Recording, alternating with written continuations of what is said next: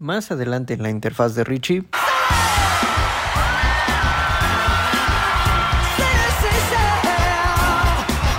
Pasaron como 3, 4 meses y no sabíamos nada, ¿no? Ok. Y le dije, no, pues creo que ya, ya fue.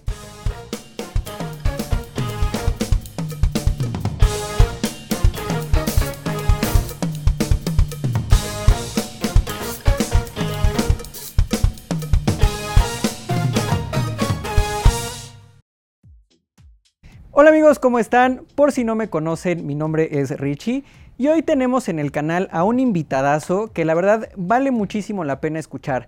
Hoy estaremos hablando de temas como teatro musical, como series de Netflix, entre otras cositas. Pero bueno, quiero que le brindemos un fuerte aplauso, los muchísimos en el foro que somos, a Giram Quintanilla. Un aplauso. Bro, Hermano, ¿cómo estás? bien, bien, ¿tú cómo estás? Muchas gracias por la invitación aquí a tu, a tu canal. Me da muchísimo gusto que, que hayas venido. Y pues bien, empezando tal cual, ¿cuál fue tu primer acercamiento a- hacia la música? ¿En qué momento dijiste, saben qué, bros? Voy para la música. Mira, está, es chistoso, ¿no? Porque mm, mi mamá me invitó a un concierto de Maná en el Estadio de los Pericos. No recuerdo bien la fecha, creo que fue Ok. 2007 o 2008 por ahí. Y fue la primera vez que vi y escuché una batería en vivo y me gustó muchísimo. Me pudo haber gustado el bajo, la guitarra, cantar, pero no, me fui directo a la batería. Pero- Vi a Alex y dije, quiero hacer eso. Quiero vivir de eso. Sí, bueno, aparte, Alex es todo un showman tocando la batería. Sí, ¿no? sí, sí. Pero aparte también tiene un groove y un- Sí, claro. unos feels que, que te hacen para atrás, ¿no? Sí, claro. Ahorita que tocas el tema de, de- de que tu mamá te llevó a este concierto, ¿qué te dijeron tus papás cuando les dijiste, ¿saben qué? Voy a tocar batería. O sea, voy a estudiar esto. Pues siempre me, me apoyaron, ¿no? De hecho, yo estaba en la secundaria cuando, cuando pasó esto y mm, mi mamá me dijo, si no te vas a extraordinarios ni nada así, te compro la batería. Y yo dije, no manches, de una vez. Terminé, salí bien y le dije, ahí están las calificaciones, man. Jefa. Ahí está. Y me dijo, está bien, tienes la batería. Y empecé a estudiar ahí este, en la casa. Siempre me apoyaron mis, mis papás en, en esto de la música.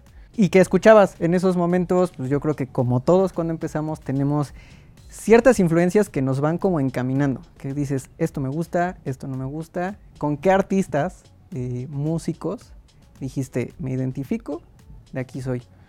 Pues escuchaba de todo, ¿no? Escuchaba, obviamente, a Maná, Led Zeppelin, Queen, Kiss, este, ACDC también, Linkin Park. eh, escuchaba muchas cosas, ¿no? De hecho, el acercamiento así a los bateristas como Steve Gadd, Dave Wickle y otros, ya fue más adelante. Yo ni siquiera sabía que, que existían. ¿no? Existían.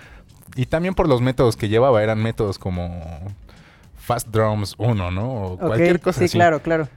Pero eso es lo que escuchaba. Y también mucho Luis Miguel. A mi mamá, como les- le gusta mucho, Sí, sí, sí. puro Luis Miguel y Cristian Castro. Lo, lo de las Sí, fiestas y reuniones. Lo de ¿no? las mamás, ¿no? Ándale. Dejémoslo así, lo que escuchan las mamás. Sí. ¿Cuáles son los bateristas? Porque ya estamos hablando de bandas. eh, me dices que Alex de Maná creo que es un punto referente muy marcado eh, en, tu, en, tu trayectoria, en tu trayectoria hasta este momento. Pero ¿qué otros bateristas? O sea, de que obviamente igual, rescatamos lo mejor de cada estilo musical, rescatamos lo mejor de los músicos que vamos viendo a lo largo en videos de YouTube, en conciertos, Sí. en alguna masterclass, etcétera. Pero dices, este crack, la neta es que eh, es buenísimo, es buenísimo. Me gusta mucho Dennis Chambers, Eric Moore, este, mm, Dave Wickle, obviamente. Alex González, aunque muchos se quejen de él, por él empecé a, a tocar la batería, entonces no, no me importa lo que digan, ¿no? Sí es un tema bien interesante porque sí he escuchado como no entiendo por qué lo critican hasta cierto punto. Yo creo que porque es todo aquí un, un showman, literalmente Claro. es un showman de la batería. Pero yo creo que vas más a fondo y dices, no mames. O sea, la neta es que sí tiene méritos muy grandes para estar en donde está, porque también Claro. fuera de, del Maná, en realidad es como que la banda de si es rock o si es pop o Sí, si desde ahí ya tienen como algo va, controversial ¿no? ahí, ¿no? Así es, bro. Pero te digo, esos son los bateristas, igual mexicanos. Hay unos muy buenos, Bruno Ramírez, Winston Marcos, Tony Saldívar.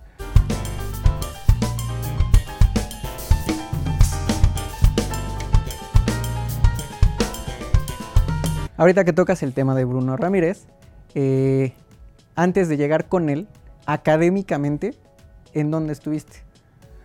Académicamente. Perdón, porque pues, fuimos juntos a la Sí, universidad en algún ahí. momento.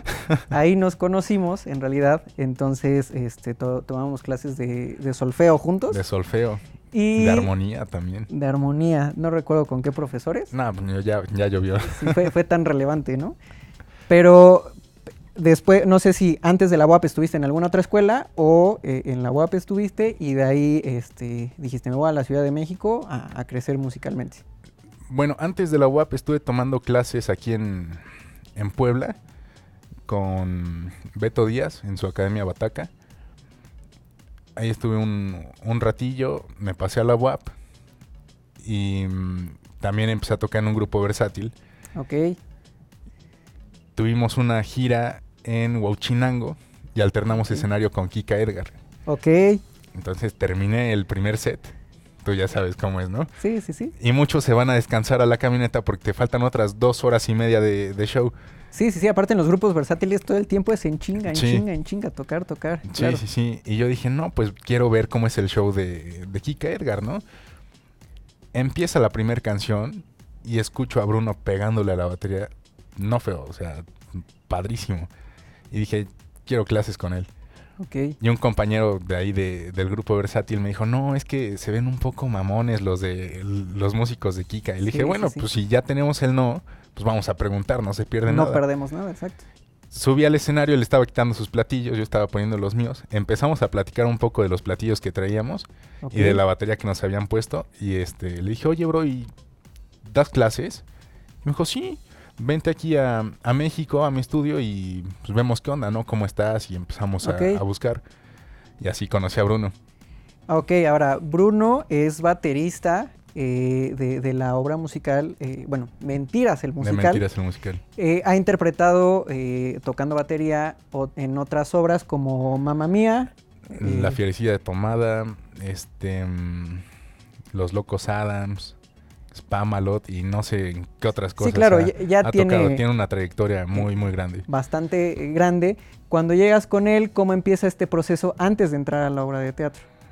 Pues fue un proceso largo, ¿no? Y también depende mucho de cuánto te interese vivir de esto y, y crecer y esa hambre de querer más y más y más, ¿no? Claro.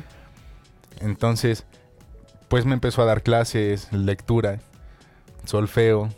O sea, Yo quería llegar a tocar y tocar así ¿Cómo los va? feels que él hacía y todo. Y me dijo, no, no, no, a ver, poco a poco, ¿no? Aguanta, bro. Sí, poco a poco. O sea, ya sé que sabes leer partitura y todo, pero va así y te empieza a pulir mañas, técnica, volúmenes. Tienes que, que trabajar de todo. Claro.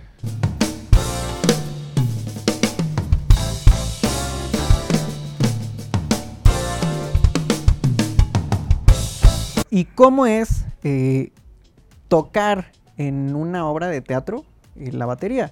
Porque entiendo que, que, obviamente cuando uno empieza en todo esto, eh, dices, ah, quiero tocar en una banda de rock, ah, quiero entrar a una orquesta, ah, quiero entrar a un grupo versátil, puede ser. sí, ¿no? sí. Pero una obra de teatro considero, y es un punto de vista personal, que no es tan común. O sea, que, que yo personalmente hasta que te conocí, eh, y bueno, por tus redes sociales que empecé a ver todo este tema de las obras musicales, Sí. dije, ok, es una opción que un músico tiene para llegar a, a ese punto. ¿Cómo es este, este, esta farándula teatral musical? Pues es muy padre. Digo, al principio me, me costó entender cómo funcionaba, porque yo estaba acostumbrado a tocar con secuencias y clic y todo eso. Hay obras donde se utilizan clic y un poco de secuencias. En Mentiras no hay clic ni secuencia, es todo en vivo. O sea, Entonces tenía que... Perdón, tú sí, por ser sí. el baterista tienes que llevar el beat, supongo. Así es. Tienes que estar llevando el tempo así, pero da. bien, Firme. ¿no? Sí. Entonces te mueves tantito y se siente cómo se va toda la obra para atrás o para adelante. Igual el director ahí te va este, haciendo señas, ¿no? Sí, Si quiere más, más este, velocidad, menos y todo eso, pero debes de tratar de quedarte ahí. Y fue algo que me costó y todavía me cuesta un poco este trabajar así, ¿no? Por ejemplo, con el metrónomo, poner dos compases que suene cada cuarto y dos compases que no suenen nada. Y quedarte ahí. Y solito te vas a dar cuenta si vas corriendo, si te vas quedando y ya sabes, te vas conociendo un poco más. Obviamente, para tocar eh, en esta obra de teatro, hablo específicamente de lo que él hace. No es que estés delante del público, me parece que estás en una cabina, ¿no? Sí, Con una televisión. Estoy, o estoy Así mal, es. sí, eh, corrígeme si estoy mal. sí, sí, sí, así es. O sea, ¿tú estás viendo la obra en, en esta eh, televisión?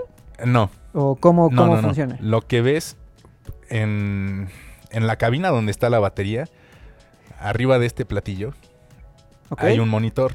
ok. y lo claro. único que se ve ahí es el director. Ah, ok, o sea, no es la obra. No, no ves la obra. Ves al director y ahí es donde te está haciendo señas y te dice qué quiere o qué no quiere, pero Ahora, es lo único que se ve. ¿esto lo, lo comunica por in-ears? O sea, todas las, las señales, o nada más es como un tema de señas. Solo son señas. Ah, su madre. Entonces también hay que entenderle y también a cada director porque hay cuatro en mentiras Ok. y cada uno es muy diferente.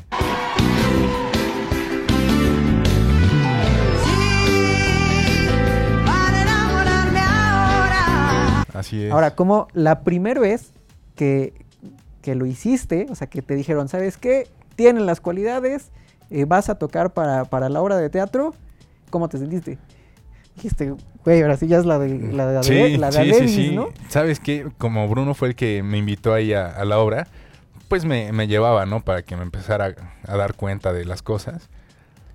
Y me echaba dos, tres canciones, todo el megamix del final. Claro.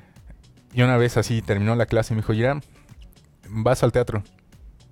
Yo no puedo. Y yo así... órale. Aguanta, aguanta. Y yo en el metro así sudando y temblando llego al teatro. Me dicen, ¿qué onda, Iram, ya? Y yo, pues, a ver qué, qué show. Y no me fue tan mal. Qué bueno. Sí, No, y, y- y qué bueno porque esto creo que puede servir de experiencia para otras personas que quieran intentarlo. Creo que Giram es una buena referencia para este tema de las obras este, de teatro musicales. Pero bueno, además de eso, eh, como todos sabemos, actualmente está, ya salió el tráiler de, de la segunda temporada de la serie de Luis Miguel eh, en Netflix. Si vieron la, la- la primera, pues bueno, yo creo que a todos nos atrapó. Pero bueno, Giram es el, el baterista que sale en ese tráiler, este, tocando qué nivel de mujer. qué nivel de mujer. Este, y, y bueno, es, es la, la silueta que se ve atrás de Diego Boneta. Es, es Giram, es el, es el que está tocando. Solo hiciste el tráiler, grabaste eh, la serie en las, eh, digamos, en las escenas de música, o, o solo fue como ese, ese pequeño fragmento. Pues fueron varios, este, varios capítulos. Desconozco cuáles sean. No sabía que iba a salir en el, Ok. en el tráiler. Y este. mm, Y a veces es playback. A veces no. Y así es. O sea, de hecho, ahí los que estábamos en lo de qué nivel de mujer. Nos dijeron, ¿saben qué? Solo pueden hacer ruido, así nos dijeron, solo pueden hacer ruido este el percusionista y el baterista. Ok. Y ya. Pero tú llevas, eh, hay una secuencia detrás de Sí, todo esto. Sí, sí. ¿Tú llevas un beat o solo te pusieron el track y ya es como No, ¿sabes Dios qué? te dio a entender y, Ah, y va? Así fue ahí en, en esa escena. Solo te lanzaban la pista de los monitores de, de piso ¿Ok? y vámonos. O sea, ni siquiera traía cuenta ni nada, Nada, así o sea, ni directo. partitura, No, nada, nada, nada, así. nada, Así como va. Ok, ¿y cómo llegas a, a- a esta serie? O sea, eh, audicionaste, hiciste tal cual un casting para, para hacer esto, mandaste tu video, eh, fue presencial. Pues me invitó un amigo bajista del teatro. Quique Zambrano, si me estás viendo, saludos también. Hola, Kike. Este, me invitó, me dijo, oye, ¿sabes qué? Están solicitando músicos para una serie de Netflix, no sé cuál sea. Y solo tienes que mandar unas fotos tuyas y como un mini press kit. Ver qué tan guapo estás. Casi, casi. Sí, es guapísimo. yo No, ya- me quedé pelón, pero ya ni modo. sí, tenías cabello. Sí, tenía cabello, tenía afro. Claro, sí, sí, sí. Y mm, me dijo, manda tus, tus fotos, un videito tocando y un mini press kit, así, mini, mini, para que vean qué has hecho y ya. Lo mandé, lo mandó también Quique y mm, pasaron como 3, 4 meses y no sabíamos nada, ¿no? Ok. Y le dije, no, pues creo que ya, ya fue. Y a la semana nos escriben a los dos. Los esperamos aquí en Estudios Churubusco para irnos a grabar a Toluca en la serie de. Luis Miguel. Y yo así, qué padre, Ok. ¿no? No he visto la serie, pero qué padre. Ok. Y, y, por ejemplo, ¿qué configuración de batería o- ocupaste? O sea, así tal cual como, como está armado tu set. O sea, te dijeron, ármate como, como tú tocas, eh, adelante, o sea, dale. O te dijeron, no, tiene que ir específicamente la batería con bombo, tarola. No, de hecho cuando llegamos ahí al, al set, la batería así desparramada, ¿no? Claro. Los hats por allá, el bombo hasta allá, los toms así todos aventados y me dijeron, no la puedes mover.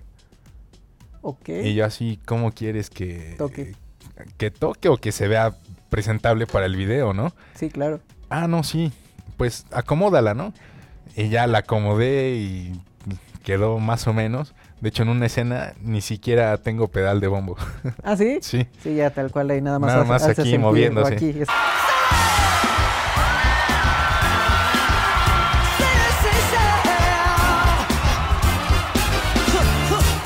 Ahora, un, un rodaje de esos, ¿cuánto tarda? Pues depende, este, si la escena sale bien a la primera, Ya con ya eso. con eso, ¿no? Y pasan a otras. A los músicos, pues nos mandaban al, como al camerino, Ok, y ahí estábamos dos, tres horas y nos hablaban otra vez para grabar una toma. ok. Y, ya, y esa toma a veces rodando. hubo una con, pues creo que fue en esta de qué nivel de mujer, que fueron como seis, siete tomas porque no salía. Sí, a mí me, a mí me tocó ver, eh, igual nos pidieron eh, equipo de sonido y todo eso para la serie de Club de Cuervos. Ah, órale, qué padre. Le pusimos, eh, no sé si has visto eh, la serie, Sí. donde hacen este tema de Daft Punk. Y lo hacen en el estadio, ¿ok? Nosotros trabajamos ahí y sí, o sea, la es- una escena a veces era grabarla y grabarla y grabarla y así hasta, Sí, hasta te que pasas quede, horas, ¿no? Hasta, que el director diga, esta es la correcta o bueno, ya rescatamos lo mejorcito de cada uno. Sí. Pero bien, regresando al tema. Por ejemplo, en Mentiras, ¿qué configuración de batería ocupas? En el teatro hay una batería, creo que es una Pearl Export. Y la configuración es igual que esta, toms de mm, 10, 12 y mm, 16. Y los platillos, pues a veces yo prefiero llevar los míos. Bueno, que aparte son patrocinados tus platillos. Ah, claro, A claro. ver, Estos tú- platillos Háblame de eso. están buenísimos. Comercial. Están buenísimos. Son diril, hechos en Turquía Ok. por Ibrahim Diril. Él estuvo trabajando en fábricas como Main, Pasty. Ok, claro. Y lo que yo entiendo es que también eran Murat Diril. No sé si te acuerdas de esos platillos. No, no, no, no. eran muy buenos, pero creo que se separaron y ya Ibrahim Diril hizo su fábrica con toda la experiencia que tiene y sacó estos platillos que están buenísimos, se los recomiendo mucho. Si quieren probarlos, mándenme un mensaje y con mucho gusto. ¿Qué, qué platillos traes? O sea, además de hi-hat. Tengo unos hats, tengo dos crashes, un ride de 22 pulgadas, Silk es la como submarca, Ok, está increíble y un splash de 10 pulgadas, perfecto. todos Diril. Y bueno, además de, de todos estos patrocinios y todas estas grabaciones, Giram también da clases. Eh, ¿Dónde Así das es. clases, hermano? Si alguien quiere contactarte, ¿dónde te puede contactar? Eh, si es por online, si están en Puebla o si son de otro estado, ¿cómo pueden acercarse a ti? Pues ahorita me, me podrían mandar mensajes por Facebook o Instagram. En Instagram estoy como Giram Drummer Oficial y en Facebook como Giram Baterista. Giram Quintanilla Baterista. Ahí me pueden mandar un mensaje y nos ponemos de acuerdo si están aquí en Puebla. Pueden ser presenciales, obviamente con todas las medidas sanitarias. Y si no están en Puebla puede ser en línea. Por Zoom Skype o cualquier plataforma de, de esas. Con la que jale más rápido. Porque Con- también luego se traban Es un rollo, ¿no? Sí. Sí, sí, sí. Y ya para terminar, quiero hacerte estas dos preguntitas, que creo que es algo ya un tema más eh, personal. Después de esta entrevista, obviamente lo vamos a escuchar tocar. Es un crack este, este man. Entonces, No es antes cierto, de esto, no es cierto. antes de eso, ¿qué sientes cuando tocas la batería? ¿Qué representa para ti estar tocando la batería? me siento padrísimo, me hace sentir vivo. ¿Sabes? Hay días que mm, vas como medio gris, medio apagado. Llegas a la batería y te cambia el mundo, ¿no? Te puedes pasar horas ahí, se te olvida todo. Es como las personas que van al gimnasio como para desestresarse o desahogarse. Así es la batería. La última pregunta, Sí, para ahora sí escucharte tocar. ¿Cuáles son las cualidades que tú consideras que debería tener un buen baterista? Que tenga mucha disciplina, ¿no? Es lo que hablábamos, estar estudiando. Claro, No, no me acuerdo quién decía que mm, para ser un buen músico, 99% es transpiración, estar estudiando, y 1% es inspiración, ¿no? Claro. O las aptitudes. Yo considero eso que mm, es este mm, estar estudiando, que te guste también. Digo, no creo que haya alguien en la música que sus papás lo hayan obligado, ¿no? claro. Entonces, yo creo que esa es la aptitud que más cuenta en cualquier instrumento, ¿no? Que, que le guste y que, que estudie. Perfecto. Pues bien, vamos a dejarlos con Giram. Nos va a tocar tres temitas y pues bueno, vamos a escucharlo. Gracias.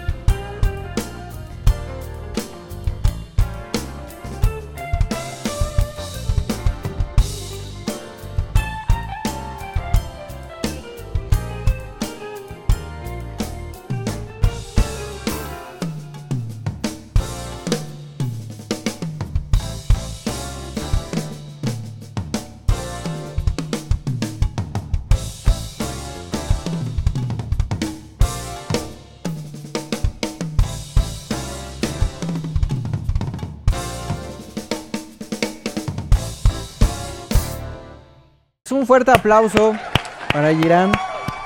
Somos un montón aquí en el foro que lo estamos escuchando. ¿Cómo te encontramos nuevamente en tus redes sociales, hermano? En mis redes sociales, en Facebook, Giram Quintanilla, baterista. En Instagram, Giram Drummer Oficial. Y son las únicas redes que tengo. Perfecto. Pues un placer, hermano, que hayas aceptado esta entrevista. La verdad es que me da muchísimo gusto haber compartido este pequeño momento contigo. Y pues bueno, esperemos tener más eh, entrevistas y pequeñas live season de este tipo con, con más talento mexicano. Y pues bueno, nos vemos en el siguiente video. Cuídense mucho. Chao. Adiós.